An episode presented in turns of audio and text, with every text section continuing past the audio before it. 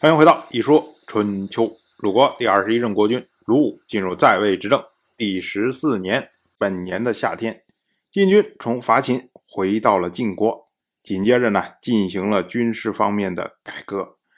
我们说过啊，去年的时候，晋国国君晋州在绵上阅兵，因为晋国诸卿相互谦让，所以非常顺利的定下了晋国六卿的位次。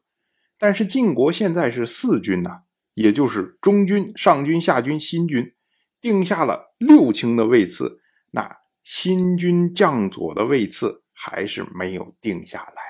当然了，这个并不是说没有人选，像晋国的先中军元帅徐英的儿子智硕，他呢就是一个人选。可是呢，智硕在生下智营不久之后啊，就去世了。那徐英去世的时候呢，智营只有六岁。太年轻了，而晋国的先夏军佐释防，他的儿子世志求，如今呢也还年幼，所以呢没办法接力。那么晋州就索性废除掉了新军，这个呢是合乎礼数的，因为按照春秋时代的习惯，大国的军队不能超过天子军队的一半那么天子六军。所以呢，诸侯中的大国也就是三军而已。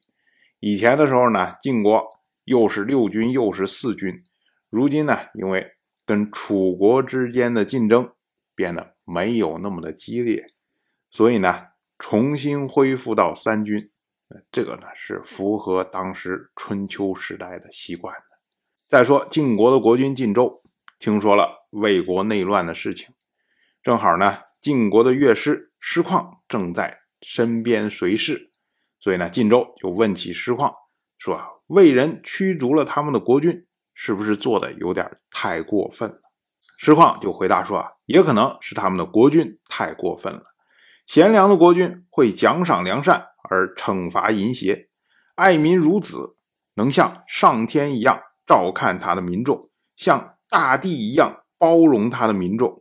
那么民众供奉他们的国君。”就会像父母一样热爱，像对日月一样仰视，像对神灵一样恭敬，像对雷霆一样敬畏。那这时候怎么可能驱逐他们的国君呢？国君是祭祀神灵的主持，是民众的期望。如果国君让民众财物困乏，神灵受不到祭祀，百族百家都绝望，社稷没有主人。这样的国君又有什么用？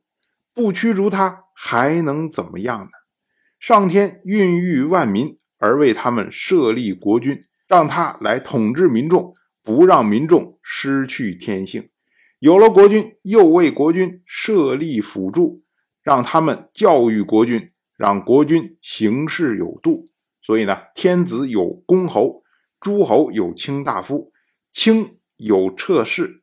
大夫有二宗，士有朋友，庶人公商赵吏穆虞都有亲近的人，可以相互扶持。行善就宣扬他，有错就纠正他，有难就救助他，有过失就更正他。从天王以下都各有父兄子弟来观察补救他们的过失。太史负责记录。古负责作诗歌，乐工诵读真谏，大夫规劝开导，士传告大夫，庶人指责，商人在集市议论，各种工匠以公义劝谏。所以呢，下书有云：求人以木铎训于禄，官师相规，公执议事以谏。那么正月孟春的时候，就会有这样的事情。这些呢，都是在劝谏政务失常。上天爱护民众，无微不至，岂能让一人在民众之上肆虐，还任由他放纵他，使他失去天地的本性？一定不会的。实况他引用的下书：“求人以木铎训于禄，官司相归，公执议事以谏。”这个呢，是出自《伪古文尚书印征》。意思呢，就是说宣令传令的官员摇着木铎在大路上巡视，官司小吏相互规劝，各种工匠以工艺来劝谏。所谓木铎呢，就是金口木舌的铃铛。那当时呢，有金口金舌的铃铛，叫做金铎，这是用于军事；而木铎呢，用于文教。那么在古代的时候呢，每到正月的时候，就会有官员摇着铃铛在大路上巡视，然后呢，所有的这种各级的人员，从官到民到工匠，所有这些人，大家呢都会以各种方式来劝谏政务的时长。所以诗况他讲的整个的意思就是说啊，国君他要贤良，这样的话呢，民众才会敬重他。那如果国君不贤良，不能满足民众的期望，那民众就有权驱逐他。那上天呢，设置国君的同时，还设置了一大堆人来劝谏他，使他能够变得贤良。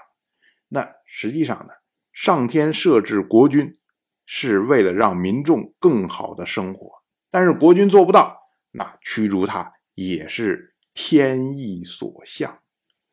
就是这么个意思。当然，我就这么一说，您就那么一听。感谢您的耐心陪伴。